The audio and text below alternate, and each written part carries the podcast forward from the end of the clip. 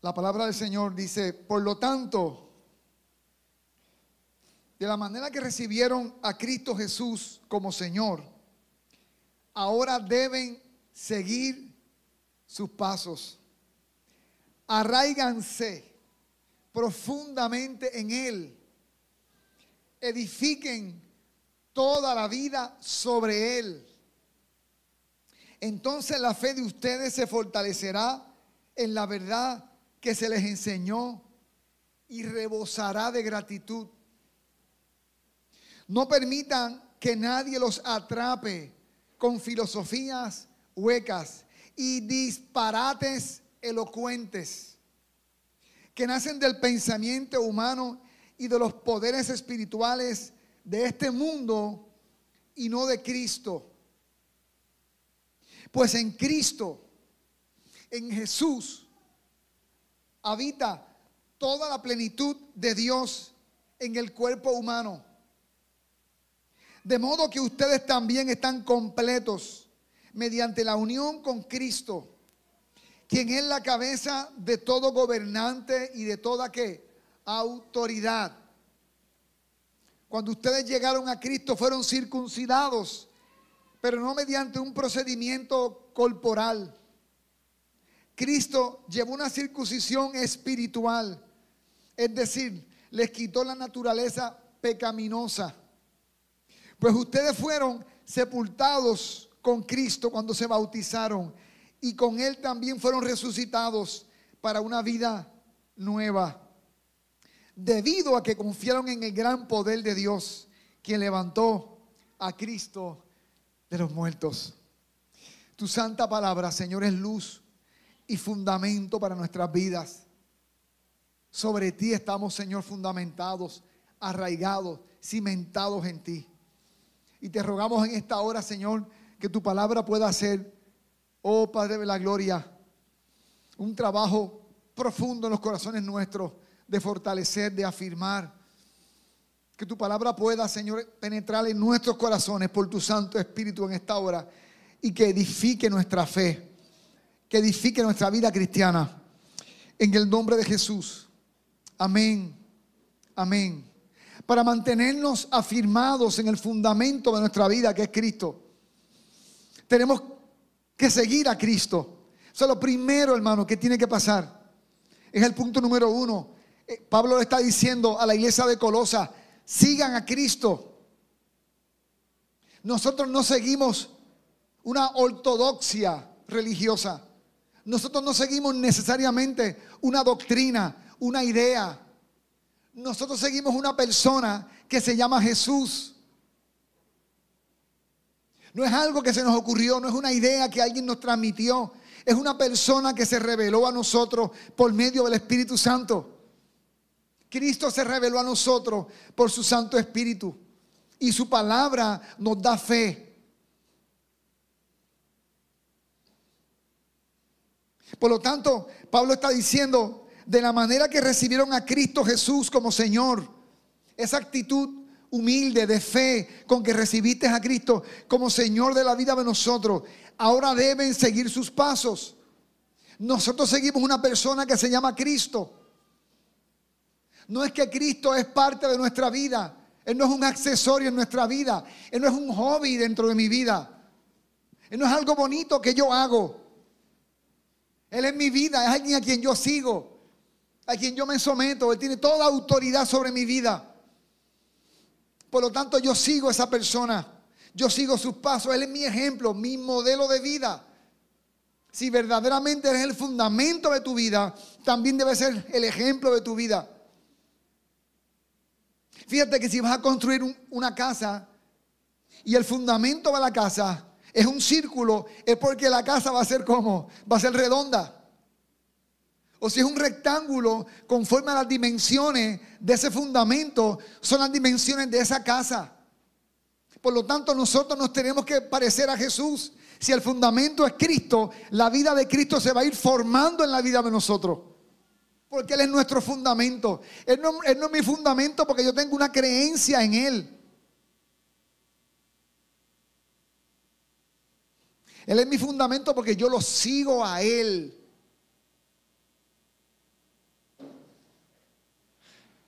Es como si Él te dijera, pisa donde yo piso. Pablo lo dijo de esta manera, imítenme a mí como yo imito a quién, como yo imito a Cristo. Mi vida tiene que ser reflejo de la vida de Cristo. Y tiene que verse en todas las dimensiones de mi vida, porque mi fundamento está puesto y es Cristo. El apóstol Pedro en su primera carta hablando de este tema, en el capítulo 2, verso 21, está diciendo básicamente lo mismo.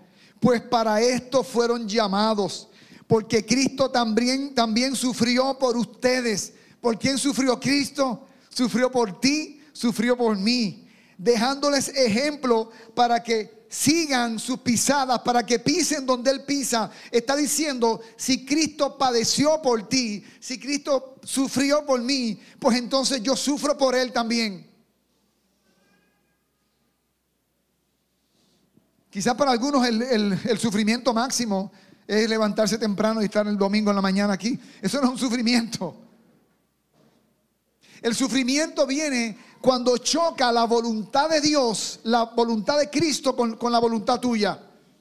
Ahí es que se sufre.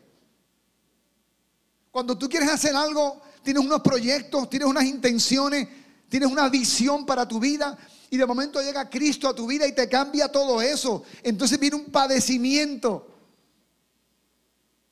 Jesús padeciendo en el huerto de Hexemaní. Padre, pasa de mí esta copa pero que no se haga tu, mi, voluntad, sino la tuya. Pues así nos pasa a veces. Nos pasa que confrontamos y hay un choque entre lo que Él quiere para mí y lo que yo quiero hacer. O la forma en que Él hace las cosas con la forma en que yo quiero hacer las cosas. Pero si yo sigo a Cristo, si yo sigo a Jesús, entonces voy a qué? Voy a padecer también en esos momentos dados. Amén. Seguir a Cristo es riesgoso. El martes pasado, una joven en la escuela de discipulado, el jueves pasado, me está preguntando, estamos hablando del bautismo del Espíritu Santo, y me dice, oye, cuando somos bautizados con el Espíritu Santo, hay cosas que cambian o, todo cambia. Y le dije, bueno, te lo voy a decir de esta manera. Llegué a vivir a República Dominicana. Los planes que yo tenía son bien diferentes, hermano. La vida que yo vivo es bien diferente a lo que yo pensé, a lo que yo planifiqué, a lo que yo quería. La visión mía de la vida era otra. Y créanme que no lo digo con nada de dolor. Yo vivo agradecido por la vida que tengo en Cristo. No lo cambiaría por nada. Pero no eran mis planes. No era mi sueño. No era lo que yo quería. Cuando sigues a Jesús, el problema es que Él tiene una manera diferente de hacer las cosas. Tú quieres ser un hijo a tu manera. Dios tiene una manera de cómo tú vas a ser un hijo y te pone a Jesús para que lo sigas. Tú tienes una manera de ser esposo o esposa, pero Cristo te dice, no, no, no, no, no, no es así. Camina así dentro de tu matrimonio. Seguir a Cristo no es tener convicciones eh, religiosas. Ese cualquiera la puedes tener. Es absorber la vida de Cristo. Es que la gente diga, tú eres lo más parecido a Jesús que he visto. Porque está sobre el fundamento que es Cristo. Y el fundamento de Cristo se refleja entonces en que en toda tu forma de vivir. No es domingo en la mañana. ¿Sabes qué, hermano? Cuando yo despierto en la mañana, un domingo como hoy, ¿tú crees que yo digo, wow, este es el día precioso? Hoy es día de reunirme con los hermanos y celebrar al Señor. Cuando veo un domingo como esta mañana, lo primero que pasa por mi mente, hermano, discúlpeme, wow, está el domingo de playa. Qué hermoso está el día. Ah, respirar dosis de agua salada y de salitre. Pero ¿sabes qué? De repente digo, pero es el primer día de la semana. Y hoy mis hermanos y yo, ¿qué hacemos? Celebramos a Cristo. Amén. Y por eso estamos aquí. Porque seguimos sus, sus pisadas. Amén. Así que lo primero es que yo debo seguir a Cristo. Mi ejemplo de vida es Cristo. Mi modelo es Cristo. Y lo segundo es que debo construir mi vida sobre Cristo. Yo construyo mi vida sobre ese fundamento que es Cristo. Esa es la base de mi vida. Por eso en el verso 7 dice, arraiganse profundamente. Da la impresión que es como un árbol, una planta que está proyectando las raíces hacia el fondo y se arraiga y se arraiga de la tierra, de lo profundo de la tierra. Nuestras vidas deben ser así, arraigadas, nuestras raíces deben estar arraigadas en Cristo. Que nada nos, que nada nos arranque de allí. Y podrán cortar quizás la parte de arriba, las ramas, las hojas, quizás hasta el fruto, obviamente. Pero ¿sabes qué? Estás tan arraigado, tan, tan fuerte en Cristo, que no hay tormenta que te saque de Cristo.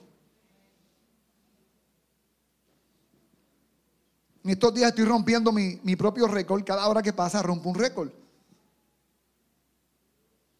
De la cantidad mayor de tiempo que he estado separado de, de mi esposa Anabel.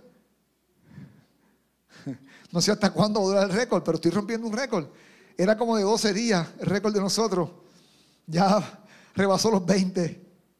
Y digo, wow, cuán arraigado estoy de Anabel, cuán arraigado. Cuán arraigado estamos de Jesús. ¿Podemos vivir la vida sin Cristo? ¿Sabe que hay gente que podría vivir la vida sin Cristo? Sin ningún problema.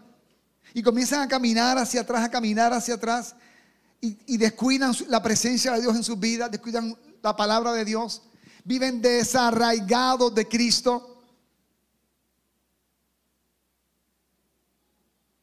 Aunque vengan los, fines de semana, ya sea conectado, vengan los domingos al culto de las 9 o de las 11, pero no hay un arraigo en la presencia de Dios. No hay un arraigo, no hay un anhelo, no hay una sed, no hay un hambre de la presencia de Dios porque aprendiste a vivir sin Él. Porque no sigues una persona, sigues una idea. Y como la idea no se va de la cabeza, piensas que estás en Cristo. Pero estar en Cristo no es con una idea en la cabeza. Estar en Cristo es cuando sigues la persona de Cristo. Te relacionas con Él. Tienes tiempo con Él. Y cuando pasan días que no has tenido tiempo con Él, tú sientes esa necesidad de estar con Él. Wow, yo anoche extrañé muchísimo, Anabel. Extrañamos al Señor así. Cuando pasan 48 horas, no tienes un tiempo en su presencia, en su palabra. No hay un anhelo, no hay un deseo, no hay un anhelo en tu corazón que dice, hoy no voy a hacer nada, hoy no voy a ver nada, hoy apago el celular, hoy apago el televisor, yo me encierro en el cuarto, yo busco la presencia de Dios, mi alma tiene sed de Él. Si eso no se da en tu corazón, es que no estás arraigado. No estás arraigado en Cristo. Y dice más, dice edifiquen toda la vida sobre Él. Esa palabra edificar yo la cambiaría de la palabra. Porque la gente piensa en algo religioso. Es una palabra bonita y eso como que me edificó la canción. Edificar es construir. Está diciendo construyen o construyan toda la vida sobre Cristo. ¿Estás construyendo tu vida sobre Cristo? ¿Estás construyendo tu matrimonio sobre ese fundamento, sobre esa verdad que es Cristo, sobre esa persona que es Cristo? Porque si tu matrimonio está siendo construido sobre Cristo, se tiene que parecer a Cristo. Si estás edificando tu, esa carrera que estás haciendo sobre Cristo, esa carrera tiene que proyectar a Cristo. Ese trabajo, esa empresa, Cristo tiene que ser revelado en todo lo que construyas dentro de tu vida. ¿Cuántos dicen amén? ¿Estás arraigado en Él? ¿Tu vida está siendo construida en Cristo? ¿Tu carácter está siendo construido en Cristo? Me gusta como dice, construyan toda su vida sobre Él. Él es nuestra zapata. Nuestro fundamento tiene que ser Él. Para que todo el edificio a quien se parezca, se parezca a Cristo. Entonces la fe de ustedes se fortalecerá en la verdad que se les enseñó y rebosarán de gratitud. Efesios 2, verso 20. Pablo hablándole a los hermanos de, Éfeso. Y habla básicamente lo mismo. Edificaos, construyanse sobre el fundamento de los apóstoles y de los profetas. ¿De quién enseñó los profetas? Los profetas hablaban de quién? De Cristo. Cuando a Jesús le dijo, alguien le preguntó a Jesús, ¿tú eres mayor que Moisés? ¿Qué dijo él? Moisés habló de mí. Jeremías habló de mí. Isaías habló de mí. Daniel habló de mí. Estoy añadiendo yo al texto, ¿no? Los profetas de quién hablaron? Hablaron de Cristo. De Génesis hasta Malaquía, lo que se hace es que se anuncia a Cristo. Desde Génesis se está hablando de Jesús. Desde el momento en que Dios le advierte a la serpiente, de la mujer va a salir un hijito que te va a aplastar la cabeza. Está hablando de Cristo. Y lo que está diciendo Pablo es que los hermanos, los creyentes, construyan su vida sobre el fundamento que los profetas hablaron. ¿Y quién fue ese fundamento? Cristo. Isaías diciendo, yo pongo en Sion un fundamento. Y los apóstoles de quienes hablaron? De Cristo. Así que Pablo está diciendo, nuestra fe se va a fundamentar, nuestra vida, lo que somos, toda nuestra vida se va a fundamentar en el fundamento que nos anunció quién? Los profetas y los apóstoles. Hermano, ese fundamento no es doctrina, se expresa en doctrina. No es teología, se expresa en eh, teología. No son canciones, se expresan las canciones. Es una persona. Nuestro fundamento es una persona con la que yo me relaciono. Se llama Jesucristo.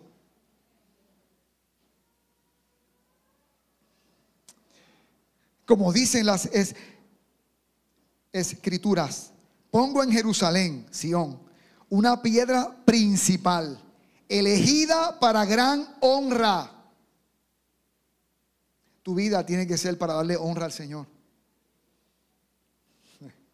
No te vas a sentir realizado, realizada, lleno, pleno, hasta que no entiendas que tú no fuiste diseñado para darle honra a nadie que no se llame Jesucristo. Amén. Y de esa honra, entonces vienen otras honras. Nuestros padres, a las autoridades, etcétera, etcétera. Pero nuestra honra fundamental es honrar al Señor. Amén. Y todo el que confíe, todo el que ponga su confianza, su fe en Él, en ese fundamento donde tú te paraste, jamás será avergonzado. Jamás, jamás será avergonzado temblará la tierra, soplarán los vientos. ¿Se acuerdan?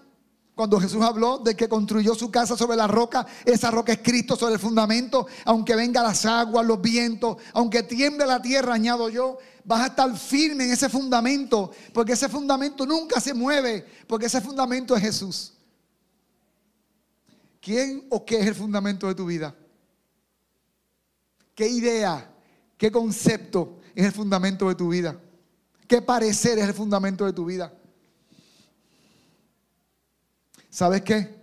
Si no es Jesús, cuando vengan los vientos, te tiran el rancho a la cabeza. Te tiran el rancho encima.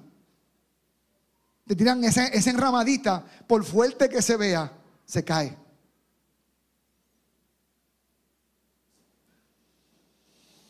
Así que ustedes, los que confían en Él, sigue el apóstol Pedro, reconocen la honra que Dios les ha dado. Pero aquellos que lo rechazan, mira lo que dice entonces, la piedra que los constructores rechazaron, la piedra que los líderes religiosos de Israel rechazaron, ahora se ha convertido en la piedra principal del ángulo. Sin esa piedra, en otras palabras, no hay que, no hay fundamento, no hay vida sólida. No hay nada fuerte dentro de tu vida si no está fundamentado en Cristo. Tu vida no puede ser fundamentada ni, en recursos financieros, ni en una carrera, ni en un llamado, ni en una relación. Tu vida tiene que estar segura sobre el fundamento que es que que es Cristo. No hay nada que tú y yo tengamos. No hay nada que sea eterno. No hay ningún fundamento que tú tengas que sea eterno. Ni tu título, ni tu casa, ni tu carro, ni tu familia. Nada es eterno. Solamente Cristo. El cielo y la tierra pasarán. Todo pasará, mas mi palabra no pasará. Tienes que ponerte firme en el fundamento que es Cristo. Lo único seguro que tú y yo tenemos se llama Jesús. Si no entiendes eso, no has entendido la vida cristiana.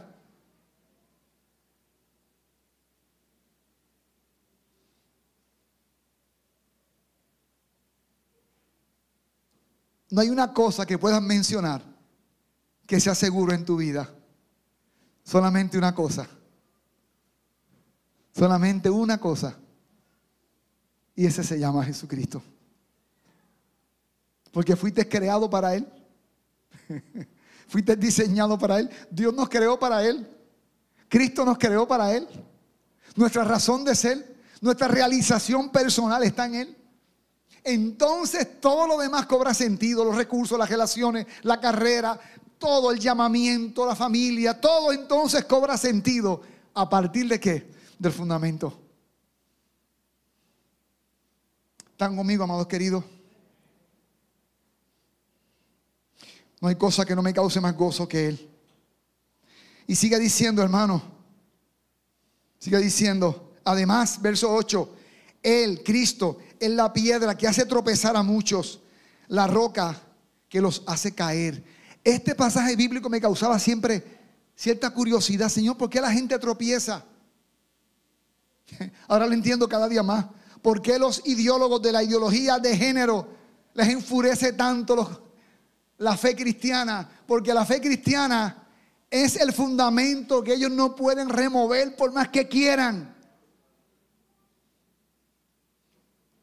¿Por qué los científicos del aborto, científicos eh, eh, en ese sentido, no? En el sentido, son más filosóficos que de ciencia, porque basan la posición del asunto del aborto, no en el fundamento bíblico, sino en un parecer. Y vamos a hablar de eso ya mismo. Cristo es la roca, es el fundamento que el mundo tropieza. Cuando la ONU dice que esto es la verdad y que este es el camino, Cristo le dice, no, ese no es el camino. La palabra de Dios siempre los acusa. Cuando en un salón de clase un doctor en, filosofía menciona que tú puedes escoger el tipo de género sexual que tú vas a tener, Cristo le dice no, hombre y mujer los cree. El fundamento bíblico acusa a la sociedad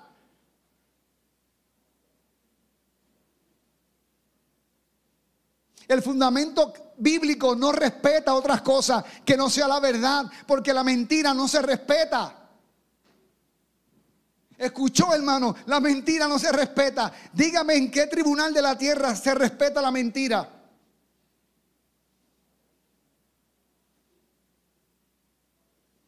Yo no respeto tu opinión, yo te respeto a ti, pero no respeto tu opinión. Esas cosas que a veces uno dice, bueno, yo respeto tu opinión. No, no, yo no te respeto tu opinión, yo te respeto a ti. tu opinión no la puedo respetar definitivamente porque si la respetara, la honrara. Y mi respeto y mi honra solamente es a Cristo. ¿Cuántos dicen amén?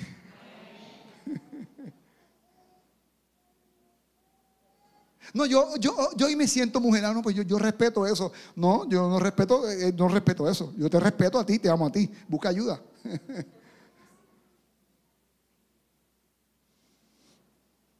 ¿Sabe por qué a los creyentes los, persiguen y, viene más fuerte? Porque el fundamento que usted tiene se llama Cristo. Y no importa lo que el presidente de la República Dominicana o de los Estados Unidos o de la nación que sea, o el encargado de la ONU diga, no importa lo que diga, no puede hacer nada contra la verdad. El fundamento está puesto y no será movido. No hay manera que tú tires al suelo esa verdad. ¿Cuántos dicen amén? Tercero, muy parecido, hagan de Cristo la norma, el estándar. ¿Cuál es tu estándar de vida? ¿Cuál es tu norma de vida? No, la norma de, vida mía es que yo amo a los que me aman. Y yo ayudo a la gente mía. es una, una norma de vida. ¿Cuál es tu norma de vida? Hagan de Cristo la norma, la ética, el estándar debe ser Cristo. Verso 8, no permitan que nadie los atrape con filosofías huecas y disparates elocuentes. No, el profesor de la Universidad de Cambridge con un doctorado en cienciología y un doctorado en yo no sé queología, eh, dijo que sí, que el hombre puede evolucionar y poder participar de su sexualidad de las siguientes maneras. Elocuencia, dice Pablo aquí, disparates elocuentes. En ese tiempo eran los gnósticos los gnósticos decían dentro de la iglesia, no porque Dios no lo ha revelado todo. Hay una dimensión mística de Dios que no se, que no se ha conocido todavía.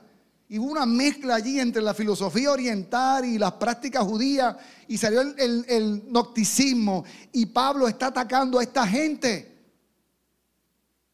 Y está diciéndole son que disparates.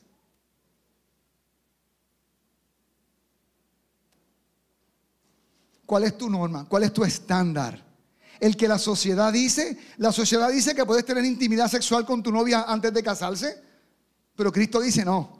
El matrimonio es como el fuego, va en la chimenea, lo sacas de ahí y quemas la casa. Dígame por qué la sociedad está ardiendo en fuego. El fundamento, ¿cuál es tu norma? ¿Cuál es tu estándar?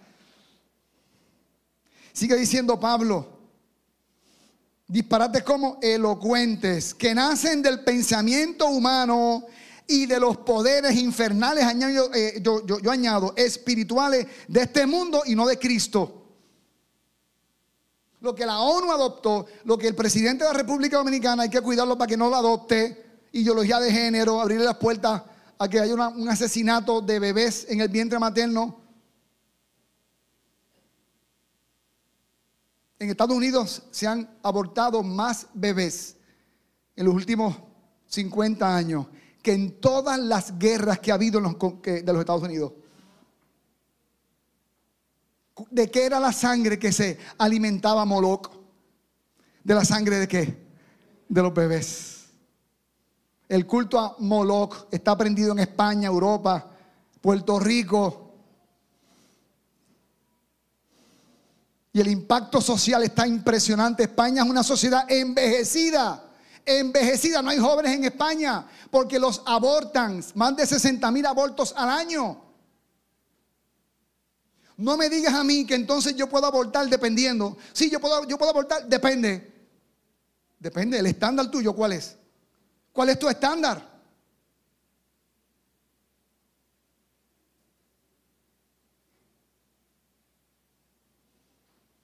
Filosofía, me encontré en una, definición.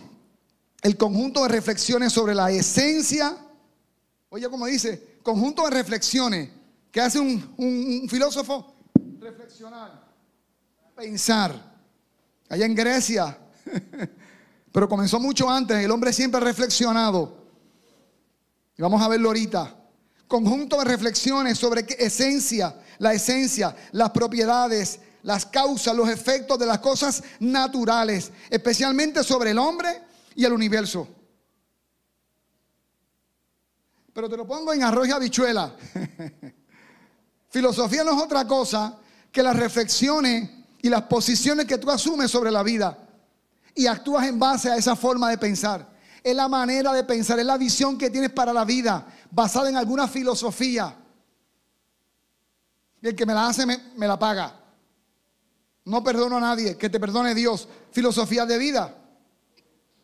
Y Pablo dice, cuidado con las formas filosóficas de este tiempo. ¿Están conmigo? Mira dónde comenzamos a reflexionar. Mira dónde nace la filosofía humana. Génesis 3, versículo 5. Está hablando Satanás. Dios sabe que en cuanto coman del fruto, se les abrirán los ojos, tendrán una mente abierta, tendrán una mente progresista, siglo XXI. Tendrán una mente madura.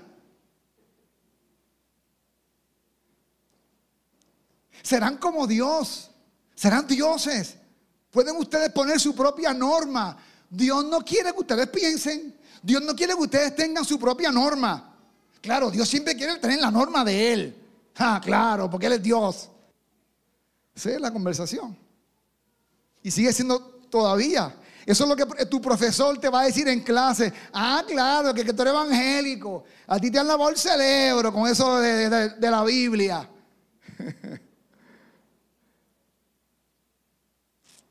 Satanás siempre hace lo mismo. Te pone a reflexionar. No sobre lo que Dios ha dicho, sino en contra de lo que Dios ha dicho.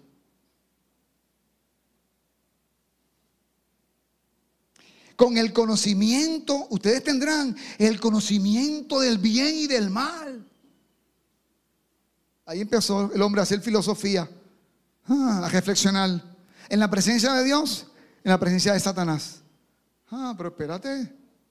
¿Y por qué tiene que ser así?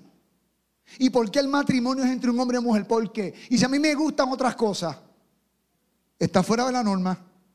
Si fuera por lo que a mí me gusta, yo estuviera destruido. Mi familia y todo lo que toque. ¿Qué ha logrado el hombre cada vez que establece su propia norma de vida? Bueno, ¿cómo te iba a ti y a mí en nuestra propia norma de vida? ¿Cómo nos iba? Ay, qué bien nos íbamos. Nos iba muy bien. Qué bien nos iba, nos iba muy bien. Hay una filosofía que ha parido las que tenemos hoy día. La ideología de género y todo lo demás. Pero hay una que comenzó, y no en este siglo, ya en el siglo XX ya, se, escuchaba. Era, es el humanismo secular. Y voy a mencionarte por encima las posiciones, las posturas o las propuestas de esta filosofía, humanismo secular. El universo existe por casualidad. O sea, un indio Yanomami allá en, el, en la selva de las Amazonas sale y lo mira todo, un indio Yanomami, y dice, esto lo creó un Dios. No sé cómo se llama, pero esto lo creó Dios. Pero un, tipo de profesional en la filosofía mira todo y dice, esto fue por casualidad que salió. El Yanomami no tiene una, una licencia, un título en la universidad, pero ese filósofo sí. Por lo tanto, al Yanomami, cállese, que el filósofo que tiene un doctorado en yo no sé qué, de la universidad tal, eso está diciendo la verdad. Y todos los jóvenes en la universidad, como unos borregos, compran esa idea. Y no cuestionan al profe. A veces no es quemarse, a veces es que me da vergüenza del boche con los que yo cogí en la, universidad. Estás hablando en medio de tu familia y los amigos y los panas y tus pares y están hablando de la ideología de género y tú estás calladito ahí, no, porque hay que respetar las ideas, no. Yo no respeto ninguna idea que no sea la verdad de Cristo. Lo respeto a ellos y por respeto a ellos les digo lo que Cristo hace por ellos, si le dan una oportunidad. Amén. El universo existe por casualidad. O sea, todo esto salió por casualidad. Un loto, un loto en el cosmos y todo salió. ¡Pum! ¡Bam! Ah, mira, apareció de la nada. O sea, que ese televisor apareció de la nada, fíjate. Iba caminando por el pico Duarte y un momento frente a mí se formó así de la nada un aparato electrónico. Eso no lo puedes creer. Ah, pero puedes creer que los arroyos, que el río Yaque, que el mar Caribe, que las playas nuestras salió de la nada. Pero el Yanomami no te compra esa, esa, esa historia. Usa el Yanomami, ¿verdad? ¿Por qué? Tan cerquita aquí.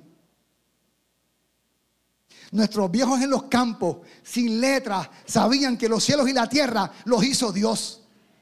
Y no necesito un título de ninguna universidad para decirle a la gente, Dios creó los cielos y la tierra.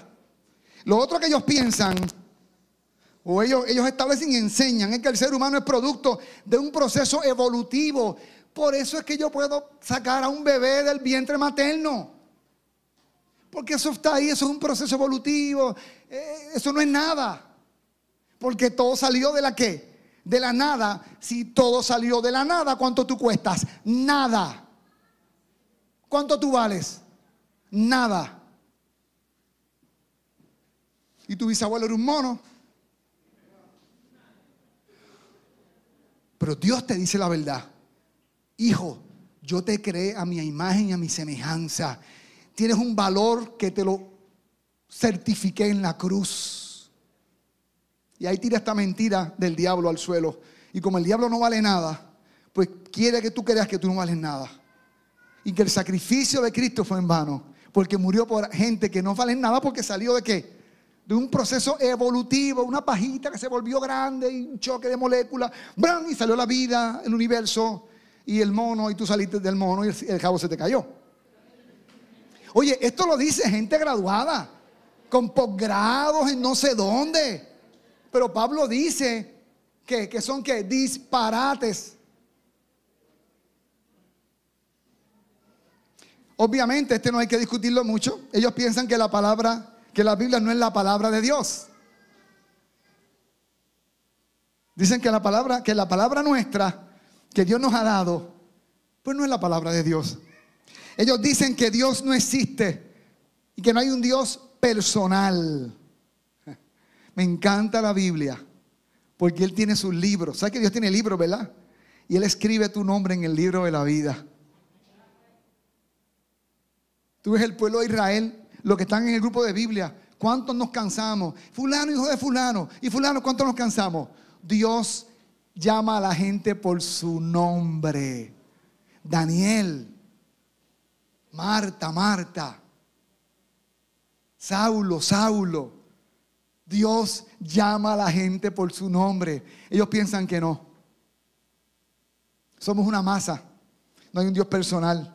Las normas morales no son absolutas, sino son como relativas. ¿Se le fiel a mi esposa? Depende. Mentir en una entrevista de trabajo, bueno, depende. El consulado, depende. Depende. Estar con mi novia antes de casarme, bueno, depende. Robarle al jefe, bueno, depende de las circunstancias, porque hay que robarle a los ricos para darle a los pobres. Robin Hood. El humanismo secular. Mira, ese es un niño que nació. No, no, no, no, depende. Quizás una niña en un cuerpo de varón. ¿Qué? Ah, pues el gato en mi casa, ahora entiendo. No es un gato, es un león lo que tengo. He atrapado en un cuerpito de gatico, pero es un león lo que tengo. Ya sabía yo. Hermano, eso es lo que enseñan en las universidades hoy día en las humanidades hoy día. Eso es lo que las Naciones Unidas han dicho que es bueno. Eso es lo que tus nietos van a decir. Abuelo, relájate. No soy un varón, soy una chica. Lo que pasa es que no, no, te has dado cuenta. No eres inteligente, no fuiste a Cambridge.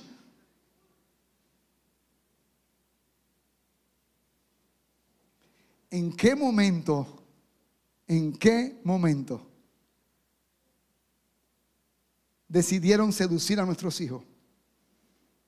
El ser humano establece su propia ética. Yo digo lo que es bueno y lo que es malo.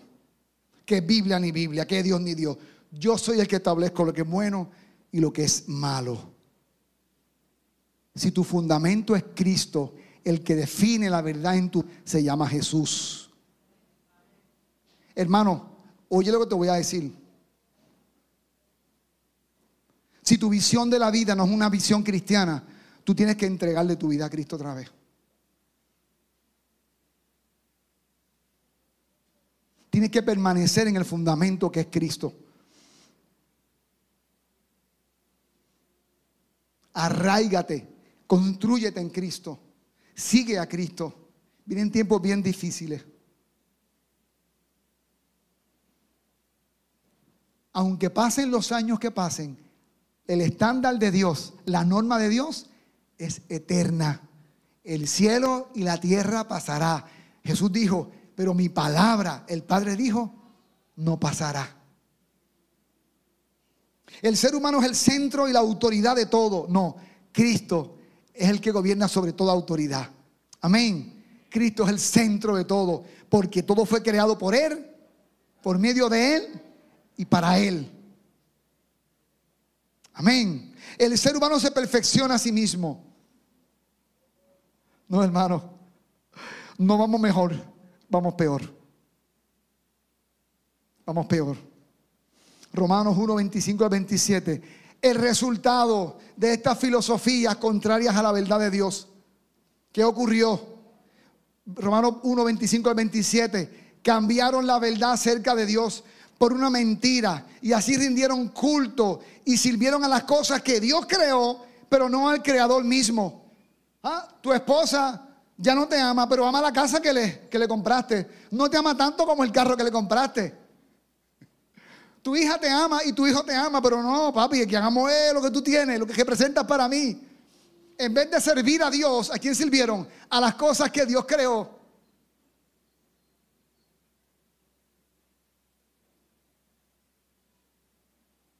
¿Está conmigo aquí? Cambiaron, dice Pablo, la verdad acerca de Dios por una mentira. Esa es la mentira que Pablo le dice a esta iglesia de Colosas. Cuidado con la filosofía de los pensadores enjundiosos. Cuidado con esta gente que hablan muy bonito. Y rindieron culto a todo menos a Dios, quien es digno de eterna alabanza. Amén. Y sigue Pablo diciendo a los romanos, por esa razón, Dios los que hizo, Dios los abandonó, se echó para atrás. ¿Ok? Adelante, hombre sabio.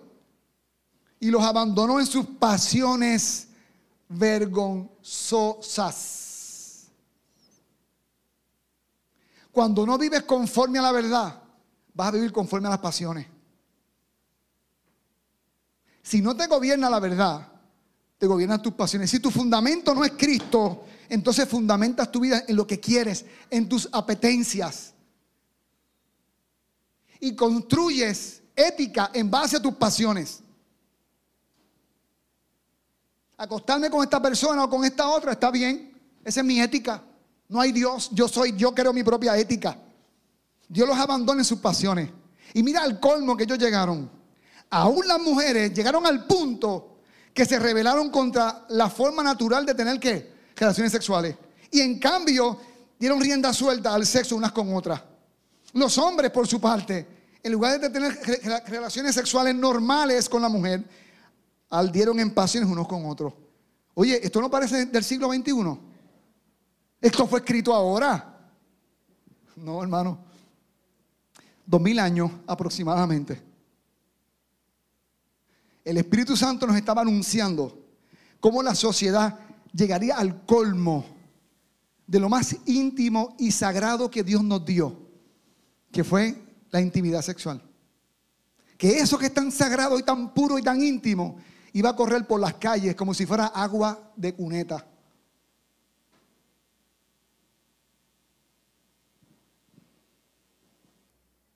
Y hoy día las canciones, las películas, los medios se burlan de la intimidad sexual y la normalizan a unos niveles de cuneta algo tan precioso, tan íntimo que Dios nos dio, que es una bendición. Es como si tu cepillo dental corre por la, por la cloaca y después que se arrastra lo coges, lo sacudes y te cepillas la boca. Eso es lo que está pasando con la vida sexual. Estrujan su cepillo dental por cualquier cuneta y adelante, no ha pasado nada. Y llegas a tu casa donde tu pareja, ¿qué está? Cepíllate también. Y Dios bendice mi casa, como si Él se mete en cualquier choza a vivir. El Espíritu Santo es santo, hermano. Y la santidad, dice la Escritura, que conviene a su casa. Yo protejo mi cepillo dental. Proteja el suyo también.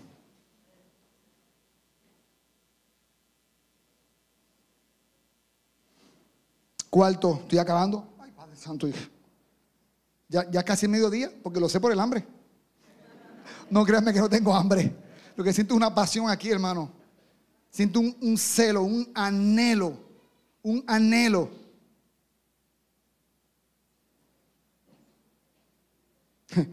No, no, no sé si este es el momento, pero quiero volver otra vez a Génesis, un momentito. Ponme a Génesis 3.5. Quiero hablarle un poquito a, las mujeres aquí un momentito. Cuando Satanás trajo este argumento, esta reflexión, la Biblia registra lo que ocurrió con la mujer. La mujer quedó convencida. ¿Por qué el tablazo fue a la mujer? Por la influencia poderosa que una mujer tiene en sus hijos.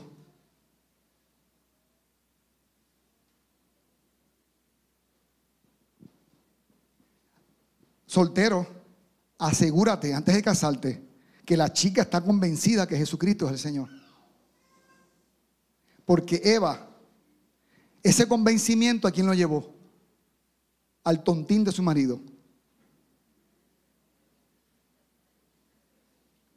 Y él compró el argumento. Sus hijos compraron el argumento. La violencia jamás pensó Adán y Eva que lo verían en sus dos hijos. Lo que salió de ahí fue un desastre. Cuando una mujer compra una influencia, una influencia, perdón, va a influenciar toda su casa. Cuidado, esposa, madre, que estás abrazando, a qué estás, qué estás aprobando dentro de tu vida. La ideología de género y todas estas locuras en el siglo XXI están llegando más por emociones que por la verdad y por la razón. Por eso fue más fácil agarrar, dice Pablo, a la mujer y la mujer al varón. Cierro ahora el punto, vamos ya acabando, el punto número cuatro entonces, gracias por su paciencia. Punto número cuatro, observen, la revelación de Dios está completa en Cristo. Los gnósticos decían que no, que había una generación, había una, revelación oscura, misteriosa de Dios que no estaba todo, todo revelado, que, faltaban más cosas. Y Pablo está diciendo lo siguiente, pues en Cristo habita toda la plenitud de Dios en un cuerpo humano. Todo lo que Dios ha revelado, lo ha revelado por medio del Hijo. Todo lo que el Padre entendía que tú necesitabas saber y yo necesitaba saber, lo reveló por medio de quién? De Cristo. Cristo es la revelación de Dios completa. No hace falta nada más. No hace falta un profeta, un ángel del cielo que baje, que un libro apareció por allá, que hay unos rollos que no han visto, que hay otra verdad. No hay más verdades. Europa hay una virgen que habló con una nueva revelación. Fátima, no sé cómo se llama. No hay más revelaciones. La revelación está en esos 27 libros. En el Nuevo Testamento, los 39 en el Viejo. Cristo es la revelación completa.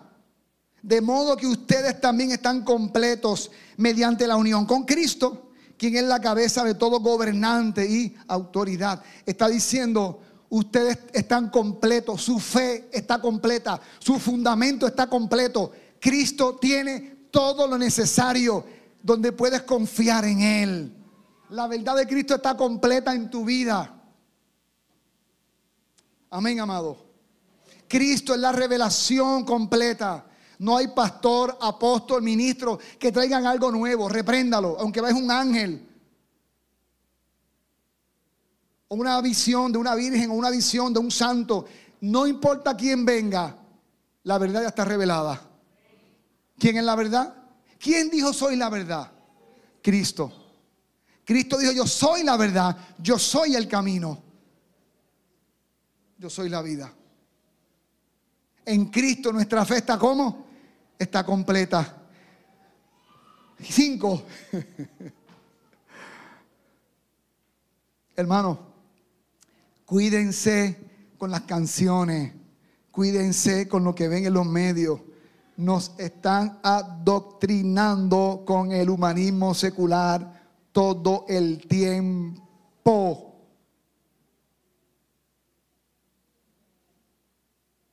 Ningún derecho está por encima del estándar de Dios. Escucha, la primera mentira. Yo tengo derecho a hacer con mi cuerpo lo que se me antoje. No tienes derecho a hacer tu culto. ¿Que no? No tienes ese derecho. En el estándar de Dios, no. En Cristo, no. ¿Por qué tú piensas que en el día del juicio Dios va a juzgar los vivos y los muertos. porque tiene derecho sobre ellos, porque Dios los creó.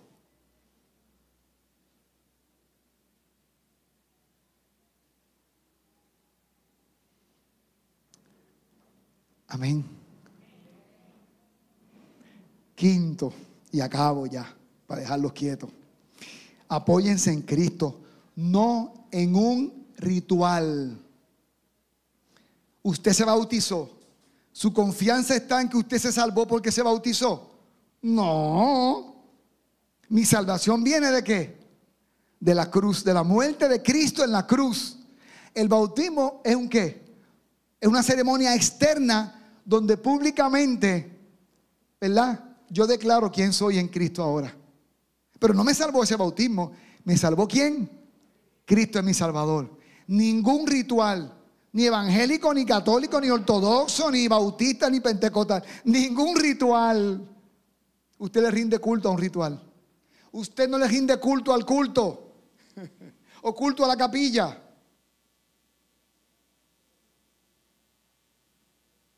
Amén.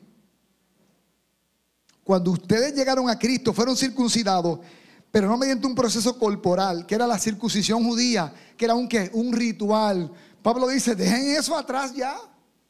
Cristo llevó a cabo una circuncisión espiritual, es decir, les quitó la naturaleza pecaminosa. No fue un ritual.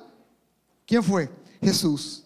Pues ustedes fueron sepultados con Cristo cuando se bautizaron y también fueron qué? Resucitados para vivir una vida nueva. Pero no fue, no fue ese ritual el que lo hizo. ¿Quién lo hizo? Fue Jesús. Cuando usted se bautizó, usted ya estaba salvo en Cristo. Amén. El que estaba en la cruz de Jesús, al lado de Jesús, ¿se le bautizó? No.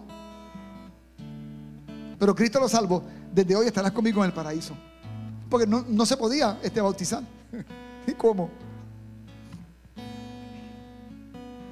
Y termino diciendo, debido a que confiaron, ¿cuántos han confiado en Cristo? ¿Quién puso su confianza en Cristo? Confiaron en el gran poder de Dios, quien levantó a Cristo de los muertos. Todo esto porque confiamos en quién? Confiamos en Él. Hermano, amados míos, el amor de Dios es tan maravilloso que para que entendiéramos la verdad de Dios, la encarnó en el Hijo. Y Jesús vivió la verdad de Dios en su vida. Dios nos ha dado su Santo Espíritu. Él nos va a guiar a toda verdad. Discierne todo lo que te digan. Que Cristo sea tu, tu estándar. No importa quién te está diciendo lo que te está diciendo. No importa que sea el presidente de la República. No importa que la ley diga que se puede abortar. No importa que la ley diga que se pueden casar hombres con hombres y una mujer con una mujer. No importa lo que las autoridades humanas digan. Hay una autoridad mayor que es la, de Dios, es la del cielo. Que Dios, dice la Biblia, juzgará a los reyes de la tierra. Aún los reyes de la tierra tendrán sus días delante de Dios. Oren por nuestro presidente porque él juró sobre la Biblia, no sobre un libro del mormón, ni sobre el libro musulmán, el Corán, fue sobre la Biblia. Y esa Biblia que está en nuestra bandera, diciendo que conoceréis la verdad y la verdad nos va a hacer libre. El estándar de Cristo es la que nos va a juzgar a cada dominicano en el día del Señor. Dice la Biblia, compra la verdad y no la vendas. Atesora la verdad de Dios. En estos tiempos oscuros que vienen, atesora la verdad de Dios. Porque aunque parecería que están ganando, esto es como Rocky, como Rocky, ¿cuál de Rocky? En la saga de Rocky. Rocky se veía todo hinchado, baratado ya para caerse y al final ganaba. La Biblia dice, ya está escrito, que la victoria es del pueblo de Dios. Amén. Esa es la victoria. Ese juego está ganado ya.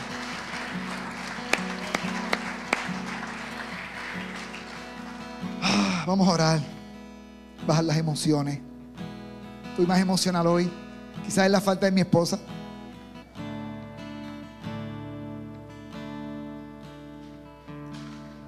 Inclina tu rostro. ¿Sabes qué, hermano? ¿Habrá algún área de tu vida donde has dejado de seguir a Cristo? ¿Habrá algún área de tu vida que por influencia de los amigos, el ambiente, de repente dejaste de seguir al Señor? Dile, Señor, yo, yo te quiero seguir. Señor, yo te quiero seguir. Yo te quiero seguir, como cantamos ahorita. Yo te quiero seguir. Cantemos un momento esa canción, por lo menos. Tómate un minuto ahí, reflexiona en el Señor. Se puede reflexionar conforme a la verdad, sí. Meditar en su palabra. Yo decidí seguir a Cristo hace 36 años. Hoy decido decirle, Señor, me reafirmo, te seguiré. Te seguiré. Te seguiré, Jesús. He decidido seguir a Cristo. He decidido seguir a Cristo. He decidido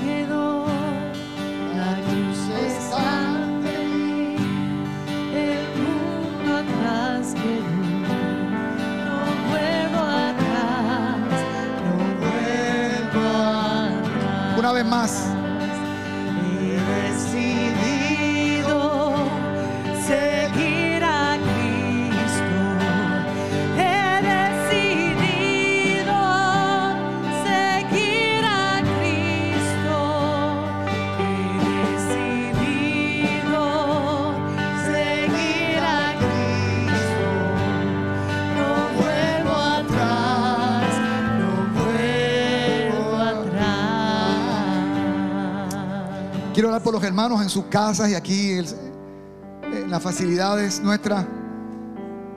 Si tú te reafirmas hoy en que vas a que decides seguir a Cristo, no importa lo oscuro que se vea el panorama, ponte en tus pies conmigo y cantemos otra vez esa canción. Dice, Señor, me reafirmo. Renuevo los votos contigo, Señor. Los renuevo. Decido seguirte, Señor. El mundo viene con su filosofía, su forma contraria a la verdad. Nosotros decidimos seguir a Cristo al precio que sea.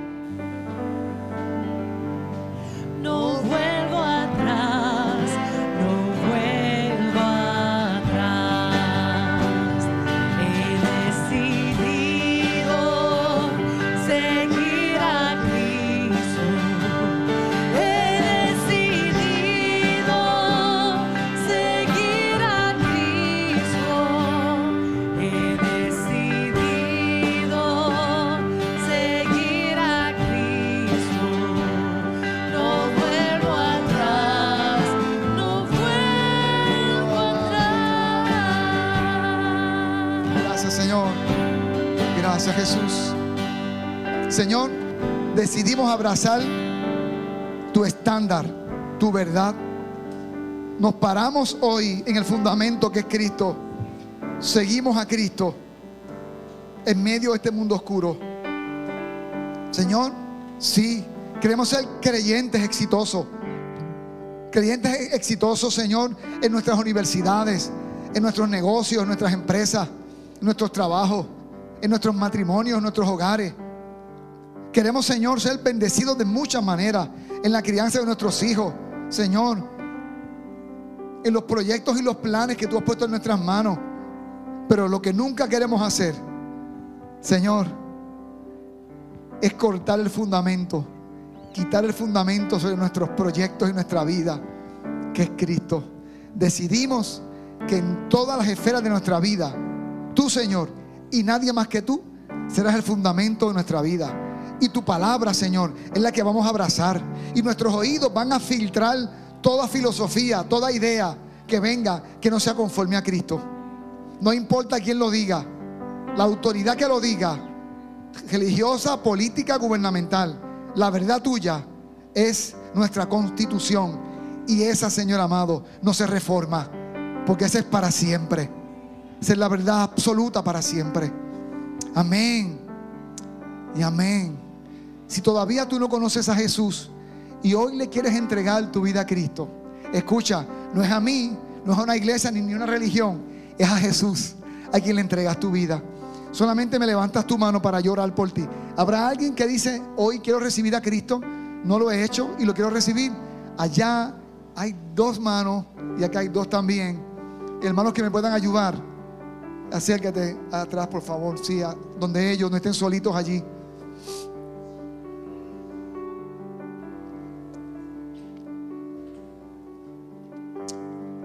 Qué bueno es el Señor.